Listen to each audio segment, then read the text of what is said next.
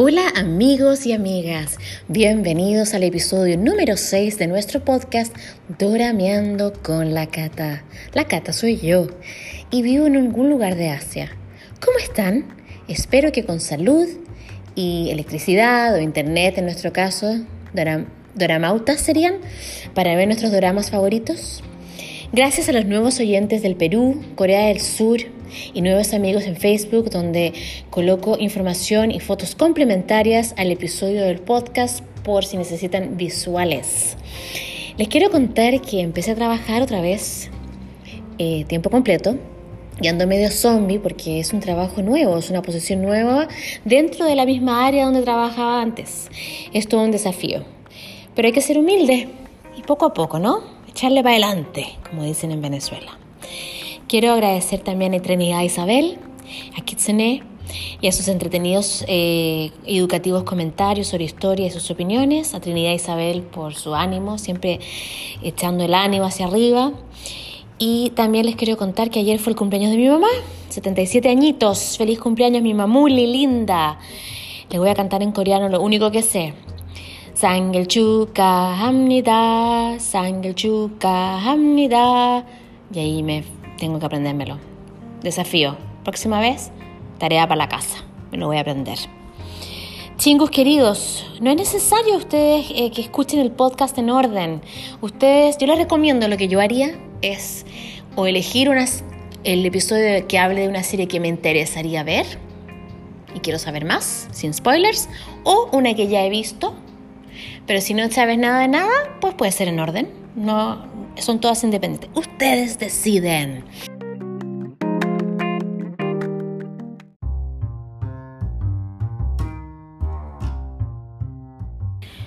Hoy comentaré solita, pero la próxima edición estará Mónica de vuelta y en el futuro cercano habrán otros invitados y así para que sea dinámico y no siempre lo mismo, ¿no? Eh, espero que les guste nuestro foco de hoy, que es la serie Save Me o Sálvame, junto con su conexión cultural de religiones en Corea y su demografía y en la modernidad y cómo llegaron ahí. Siempre como un brochazo, obviamente, si ustedes quieren profundizar más o quieren complementar mi información, comuníquese conmigo. Ya les diré cómo. Estupendísimo. Pues vamos hacia Sálvame.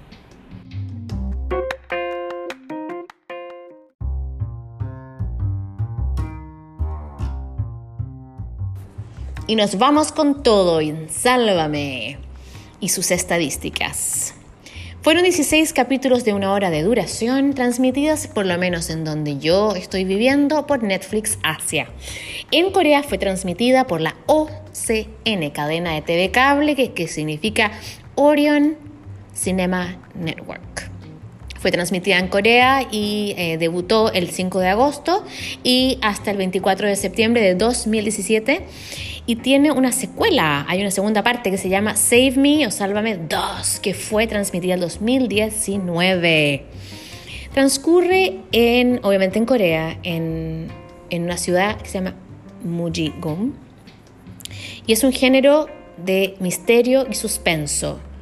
Les aclaro desde ya que no hay romance serio. Esto es un, lo que se dice un thriller de pie a cabeza y te engancha y te angustia.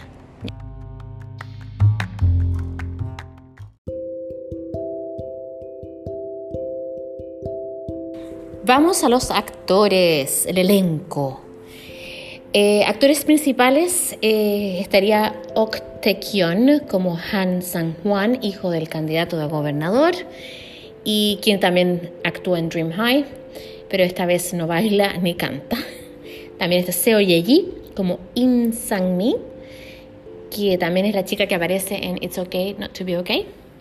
Y también está Jo Sung Ha como Baek Jung Ki, que es como un profeta, una suerte padre espiritual, que es el señor que está teñido de rubio, y que también aparece como el, papá de la actriz principal en K2, por si acaso quieren otra referencia. Y nuestro amado Wudu Juan, como Suk Don Chul. Wudu Juan en esta serie, o debido a esta serie, fue nominado al mejor nuevo actor en los premios Bexan número 54. No ganó él, sino que ganó Yang Se-young por Temperatura de Amor o Temperature of Love, eh, que es el mismo chico que salió en Steel 17. Así es que, pero para que vean que no, Sálvame fue nominado Hu Juan y porque la verdad es que tenemos que decirlo, lo hizo estupendo. Bueno, también hay unos otros actores conocidos que pertenecen al, culto de Nguso Won y como ya les dije, eh, Baek Jung-ki, el actor es Jo Sung-ha como el padre espiritual, después tenemos a como sus dos más eh, antiguos seguidores, digamos, y fieles, es Apóstol Kang, que es Park Ji-young, que sale en, en otra serie también. Eh, siempre hacen como de mamá. Estos son como personajes que ustedes los han visto como mediana edad. Hace como mamá de gente, el padre espiritual sale papá en otras. Y luego el apóstol Yo, que es eh, el, personaje se llama Jo Wante y el actor es Jo Yusang que yo me acuerdo inmediatamente de él en, en Emperatriz Ki como Golda, que eso que acuérdense que él dice Pea, y en Descendientes del Sol, también aparece como un eh, militar. Eh, el guion, hay más personajes por supuesto, pero ya nos referiremos a ellos. El guion lo hizo Jung Shin-kyo y tiene, después se cambió un seudónimo, parece que no le gustó y se pasó a llamar Jung Ji-do. ¿Ok? Y dirigida por Kim Sung-soo. Eh, el actor que hace el apóstol yo también sale en Sky Castle, Black, Mad Dog. O sea, es de estos señores que les decimos en mi país actores galleta, que salen de todas y en todas. No son los actores protagonistas, pero salen muchísimo.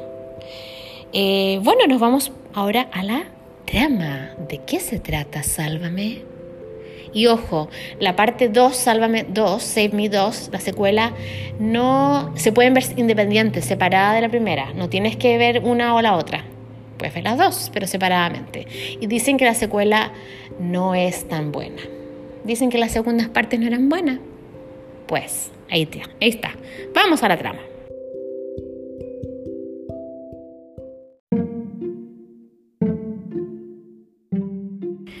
La serie Save Me o Sálvame trata ah, de la familia Im. Ese es el apellido y es una familia que emigra desde Seúl a Muji para una vida mejor. Im Sang-mi, su hermano mellizo Sang-jin o Im Sang-jin, su papá Im Jo-hwa y su mamá Kim Bo-eun.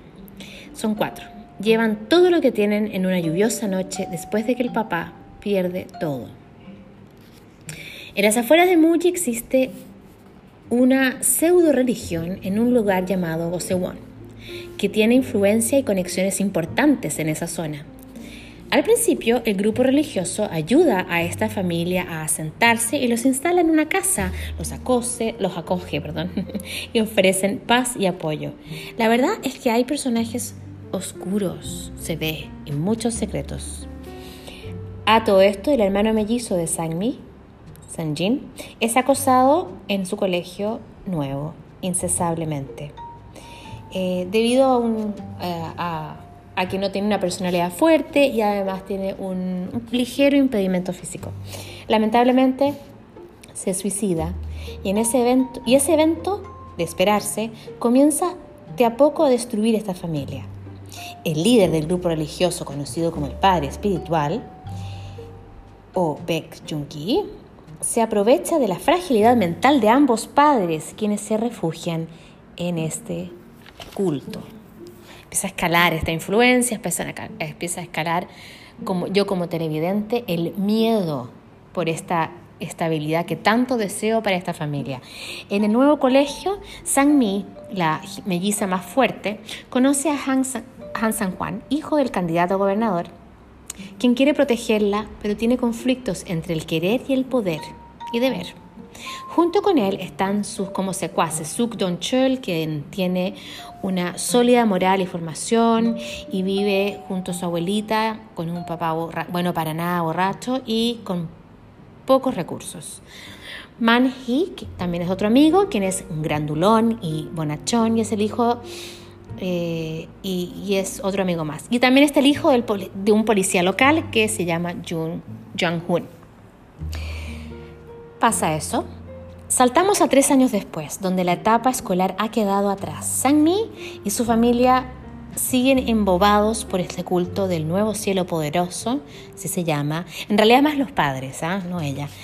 Ella siempre escéptica, con el padre espiritual quien comienza a mostrar otras intenciones con Sang-mi. Ella, en un momento único de libertad, se encuentra en la ciudad con Han San Juan y le dice apenas, sálvame. Esta vez Han, San Juan jura no fallarle a San Mi y le cala hondo y recluta a sus amigos para ayudarle. Entre medio han pasado cosas que Han San Juan no se habla mucho con, con su amigo Sukton Chul y tienen ustedes en el fondo conectar los puntos y ver. La pregunta clave aquí es, ¿serán capaces estos cuatro jóvenes de liberar a Sang-mi de las garras ideológicas del culto del nuevo cielo poderoso? Ustedes deben descubrirlo. Y esa es la trama un brochazo muy general de Sálvame.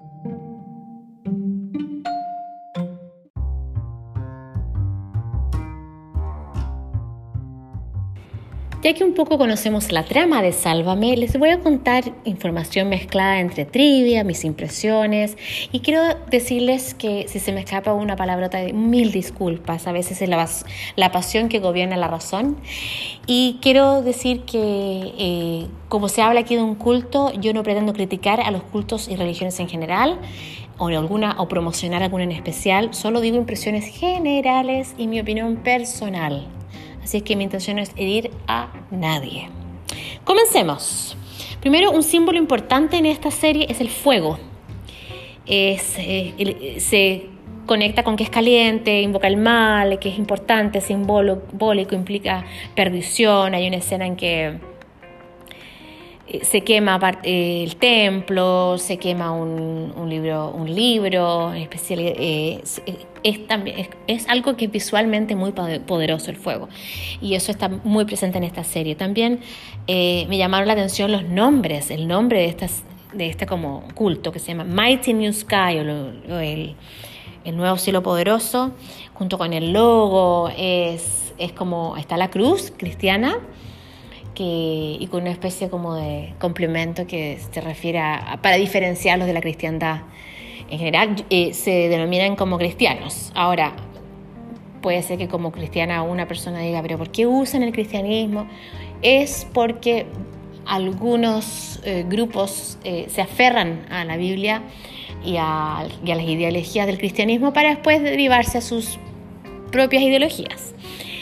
también quería comentarles que el pelo rubio del gran jefe supremo, teñidísimo, o sea, ni siquiera con agua oxigenada, ni blondo, es teñido, teñido, teñido, así, hasta las cejas teñidas porque no hay ninguna posibilidad de que sea rubio. Ahora mi pregunta es, ¿por qué rubio? ¿Es para diferenciarlo del resto de los congregantes, para darle un estatus especial? Me pregunto si es acaso ser rubio es más cool o más occidental significa mejor? ¿Cuál es el mensaje, me pregunto yo, de que este personaje, entre malo y codicioso, eh, sea rubio? Les pregunto a ustedes su opinión. Ahora, hablando de pelo, el pelo del apóstol yo, que es este señor que está o sea, obsesionado con el dinero y las mujeres, es que yo le digo curly wurly, pero es en Venezuela le dirían el, pelo chino, así como crespo, enrulado, rulaco, pero ese como crespo como me recordó el de la el pelo de las, de las mujeres en Reply 1988, las mamás, como bien tieso, como que no se mueven.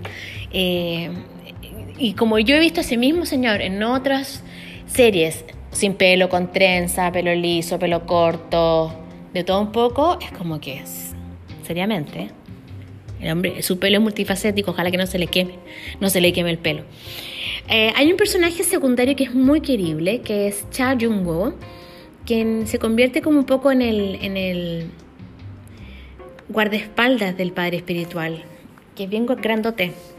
Es como que no sabe si es, o sea, sabe que está haciendo mal, pero no se atreve a, a revelarse. Es mudo además. Así que sordo mudo. Eh, esta serie es fuerte, es violenta, tiene, cubre muchos temas álgidos o como que no se tocan siempre. Porque ya les dije, no es nada romántica. Eh, ahora, los cultos religiosos, del lavado de cerebro, del acoso escolar, de la codicia, de la amistad, de la lealtad, de la corrupción a todo nivel y también de la, de la familia. Y siempre de la importancia de la familia.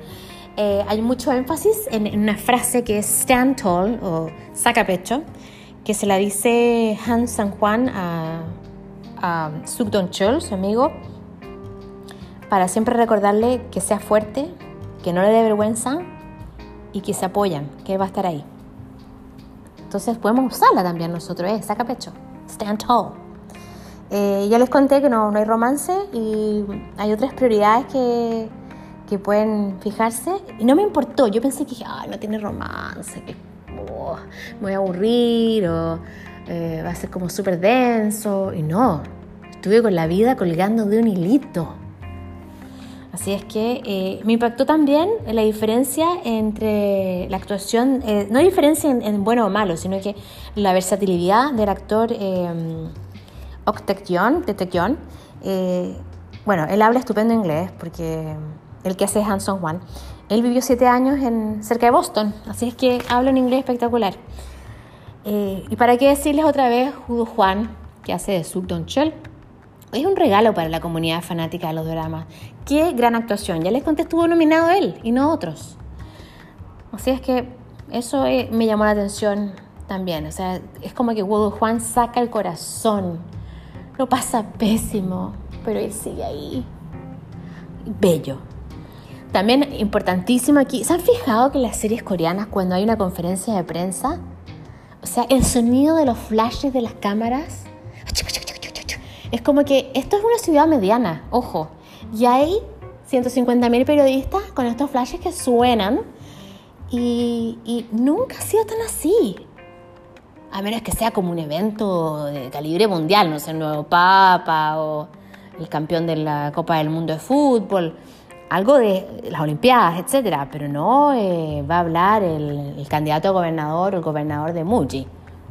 No, señor, esto es una exageración tal. Y siempre, en todas las series que hay políticos o artistas hablando, o, estos eh, chebol, que son los, los gran CEO, presidentes de compañías, con una flash y una cantidad más de lo normal. Así es que eso me llama atención. Muji existe, la ciudad está al suroeste de Corea del Sur, se llama Mujigun. Eh, también, también les quería contar que me parece que cuando hay cultos siempre hay dinero y ego de por medio. Hay como un, deseo de control, eh, de aislamiento para mantener ese control. Eh, les quiero enfatizar las grandes actuaciones de, estos siguientes actores. Me llamaron la atención. Uno Juan, Deseo Yeji, la chica, Jo Seung Ha y Sang Yu. Los demás lo hacen bien, pero estos fueron opacados por estos cuatro. Por eso que Tequion encuentro que lo hizo bien, pero Juan o sea, lo borró de escena con su actuación. Ojo, opinión personal, las fans de Tequion igual está, lo hizo bien. ¿Para qué, para qué no? Sí, sí.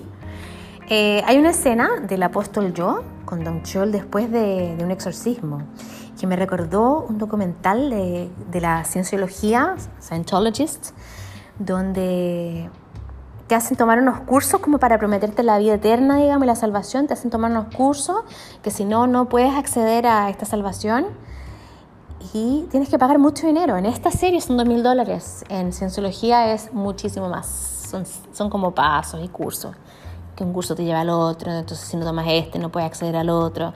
Entonces te, te van mostrando cómo te van engatusando un poco eh, para, para controlarte y para sacar dinero, porque si bien no pagan impuestos, tienen que mantener el nivel de vida que tienen que promocionar.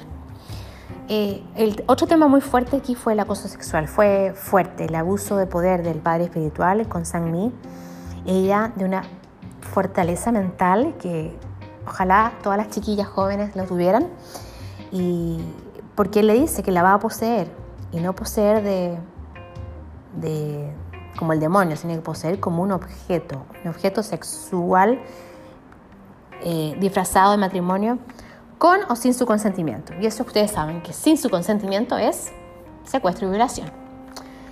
Eh, se ve un cambio en el líder. Al principio es dócil y comprensivo con ella porque la quiere intentar eh, atraer de una manera universal, pero después cambia y no es nada simpático. Así que hacen como algunas de las impresiones. Y la verdad que les recomiendo la serie porque es diferente, toca temas que no son tocados y eh, muestra una realidad que no es para darles miedo, es una realidad que existe y que tenemos que fijarnos en esas señales en que la gente va cayendo, siempre se van aprovechando de los que están más vulnerables, no solo de dinero. Hay algunas que te regalan cosas y empiezan o te invitan a rellenar una encuesta o te ven vulnerable por psicológicamente y así como te van atrayendo. Y esto es en todo orden de grupos fanáticos, algunos, en todas las iglesias. No me vengan con que no, con que sí. Y también siempre hay gente muy buena dentro de los grupos religiosos también gente buena, gente que sigue las reglas, que también. Así que en este en especial muestran lo peor. ¿Ok? Así es que esas son algunas de mis impresiones de Sálvame.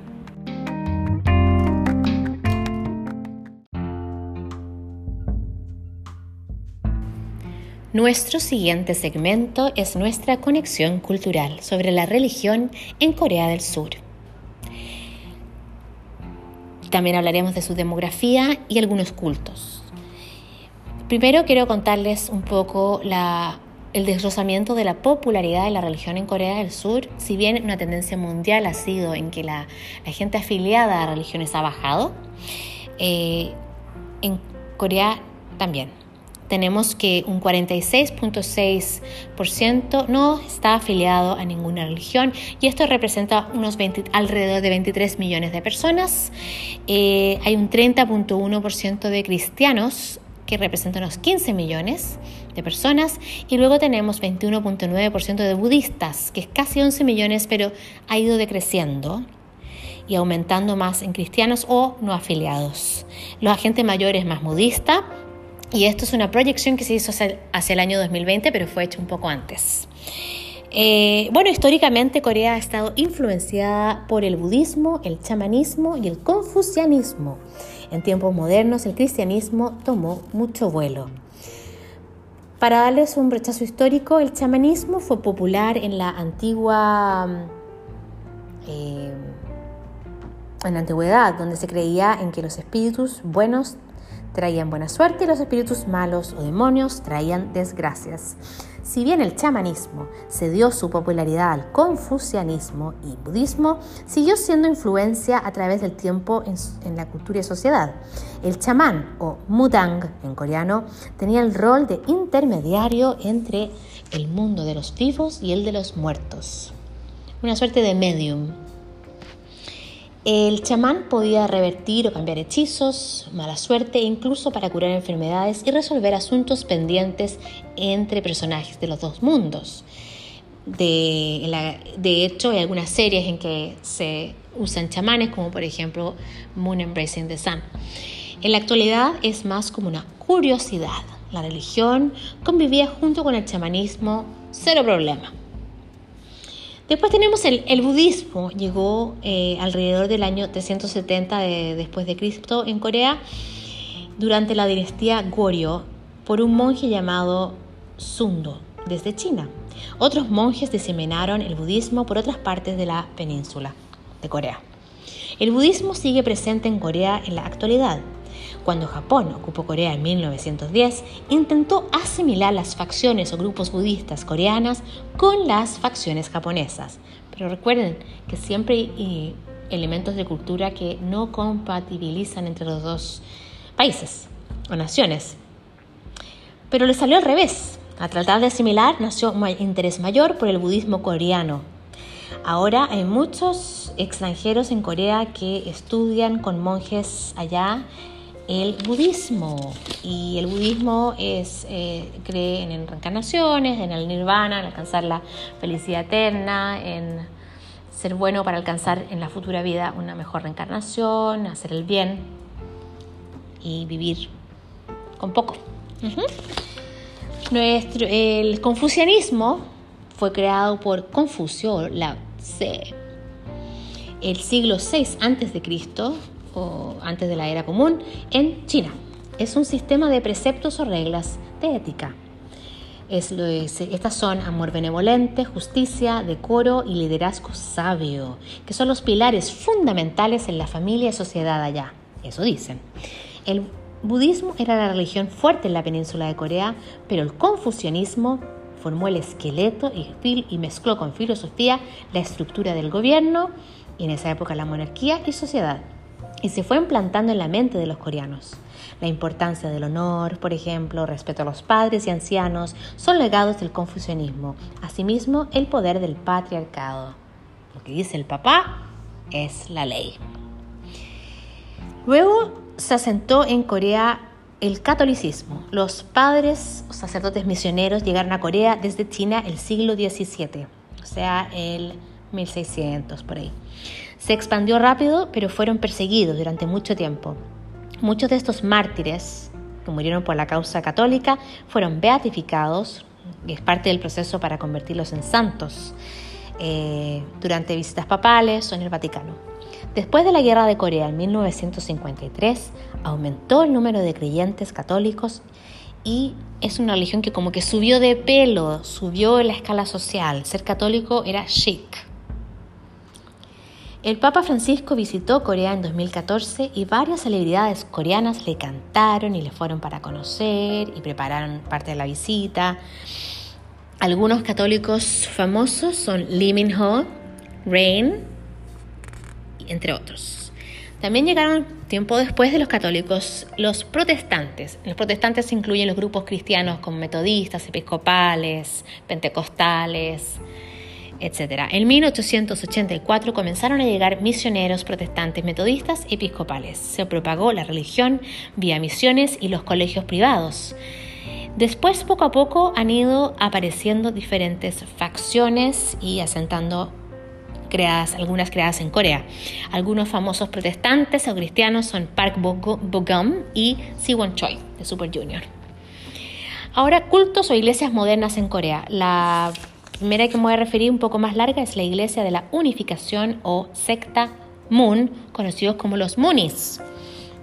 Esta fue creada en 1954 por el fallecido San Moon Young Moon o Reverendo Moon. Desde sus inicios, esta iglesia se ha ido expandiendo a la mayoría de los países del mundo. Tienen dos textos en que basan sus creencias, la Biblia y el principio divino. Dicen que Jesús, ellos creen que Jesús se le apareció al reverendo Moon cuando éste tenía 16 años, donde le dijo que él, el reverendo Moon, tenía que terminar el trabajo que el, Mesías había dejado inconcluso. Vale decir que creen que el Mesías se murió sin salvar el mundo. Ahora, personalmente vaya a saber uno qué es lo que dejó inconcluso, porque si es Dios, no deja cosas inconclusas. Yo no sé nada, yo solo digo lo que pienso. Eh, hubo eh, gran popularidad en Estados Unidos y en América del Sur. Una de las más grandes reuniones pacíficas en la historia fue organizada por la Iglesia de la Unificación, Munis, en Yuido, Corea del Sur, con 1.2 millones de personas. Se dice que su fundador, San Myung-moon, quien murió en 2012 a los 92 años, fue un próspero comerciante de armas. Qué curioso. La Iglesia de la Unificación ha sido famosa por las multitudinarias bodas entre practicantes desconocidos en estadios. En el fondo llenaban una aplicación y un grupo como de, un comité elegía, decía, tú te vas a casar con este, tú te vas a casar con este, se veían un ratito y después se casaban el fin de semana o en la fecha que se había eh, dispuesto el, el, arriendo local para estas bodas multitudinarias que eran oficiadas por el reverendo Moon. Y también antes de que llegara la fecha se carteaban, se mandaban cartas, eh, me imagino que después ya es con internet. Eh, ellos dicen que tienen de alrededor de 3 millones de seguidores en el mundo. ahora, después de la muerte del reverendo Moon, dicen que el hijo tomó el mando en Corea, pero se se le cambió un poco el nombre. En Estados Unidos se le conoce actualmente no como Iglesia de la Unificación o MUN, sino que Family Federation for World Peace and Unification o Federación de la Familia para la Unificación y Paz Mundial. Ese es un poco el panorama de la Iglesia eh, de la Unificación. Otro culto famoso, pero recientemente solamente, es la Iglesia Shincheonji. Fue, saltó a la fama hace poco debido a que muchos miembros contrajeron el virus COVID mientras estaban celebrando en el culto y ello se propagó en la ciudad de Daegu. Se dice que el 63.5% de los casos confirmados en Daegu tienen conexión con alguien de la iglesia Shincheonji. Curioso, wow, increíble.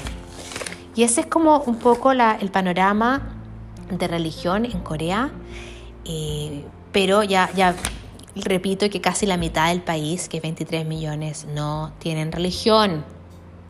Así es que va bajando. La gente parece que tiene poco tiempo o, ya, no, ya no tiene las mismas creencias que antes. La gente cambia. Así es que esa fue nuestra conexión cultural de la serie Sálvame.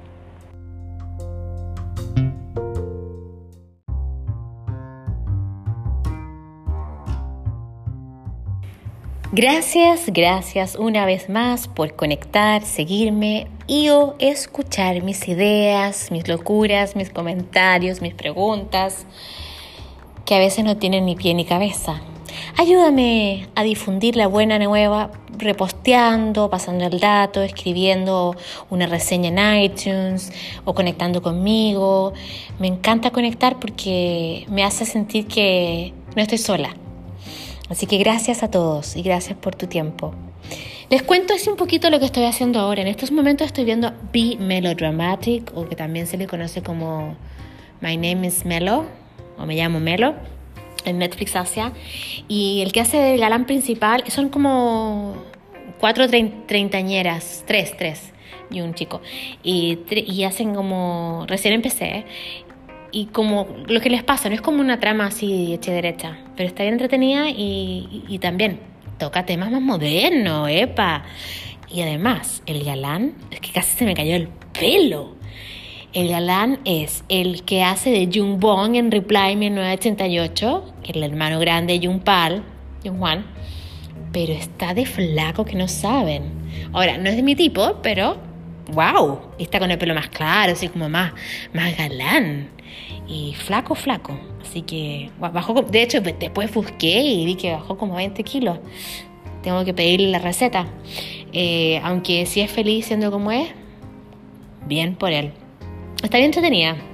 Es una, una visión más moderna y, y nada, también estoy en la mitad de la película, también Netflix, pero esta es película. Tiempo para cazar con Z o Time to Hunt con Lee Ji-hoon que es de alto suspenso. O sea, ya no, ya no, mi corazón no da de saltos, no da.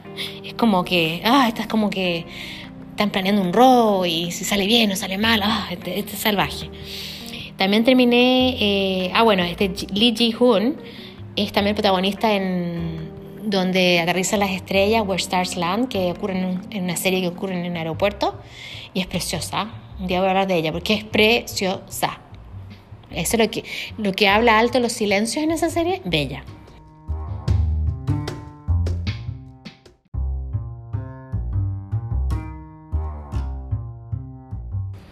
También terminé de ver Dream High, queridos oyentes. No sé cómo no la había visto antes. Uy, me la gocé. Fue como volver a mis sueños. Fue como que me acordé, yo soy un poco mayor que muchos de ustedes, eh, de la serie Fama. Fame, I wanna live forever. Esa. Em, con el amoroso Kim Soo-hyun, que también está en It's Okay Not to Be Okay, My Love from the Stars. Y, otra, y también es un cameo en Crash Landing on You. Y con la Susie Bay, o Suji Bay. También está Taekyon, que es el mismo de la serie que acabamos de hablar, y Yu, Debo decirles que la Susie Bay es bien tiesa para actuar, la pobre, bonita y tiene buenos pololos, buenos novios, pero es bien tiesa. No, comparemos lo bien que actúa Ivo, por ejemplo. Uf, muy entretenida, fue Volver al Pasado, está en Netflix hace también. Eh, bueno, aquí lo prometido es deuda, les voy a cantar feliz cumpleaños decente en coreano a los que hablan coreano. Ah, me dan ello, disculpas, ¿ok? Un, dos, tres. Sangil 축하합니다. Sangil 축하합니다. 지구에서 우리에서 예 사랑합니다. 굽도 닫고 굽게 Vaya el boda, coca de saya Buda, congamage. Happy birthday to you, cumpleaños feliz. Casamnida. No te olvides de conectar por Facebook Doramiando Cata, Twitter sígueme a arroba con Cata o por email dorameando con la cata arroba gmail.com. Gamsamnida. Añan. Y el próximo episodio va a salir alrededor del 21 de agosto y vamos a conversar de Itaewon Class con Mónica. Itaewon Class y su grande música. Ok, nos vemos y gocen, pásenlo bien. Ok, chao, chao.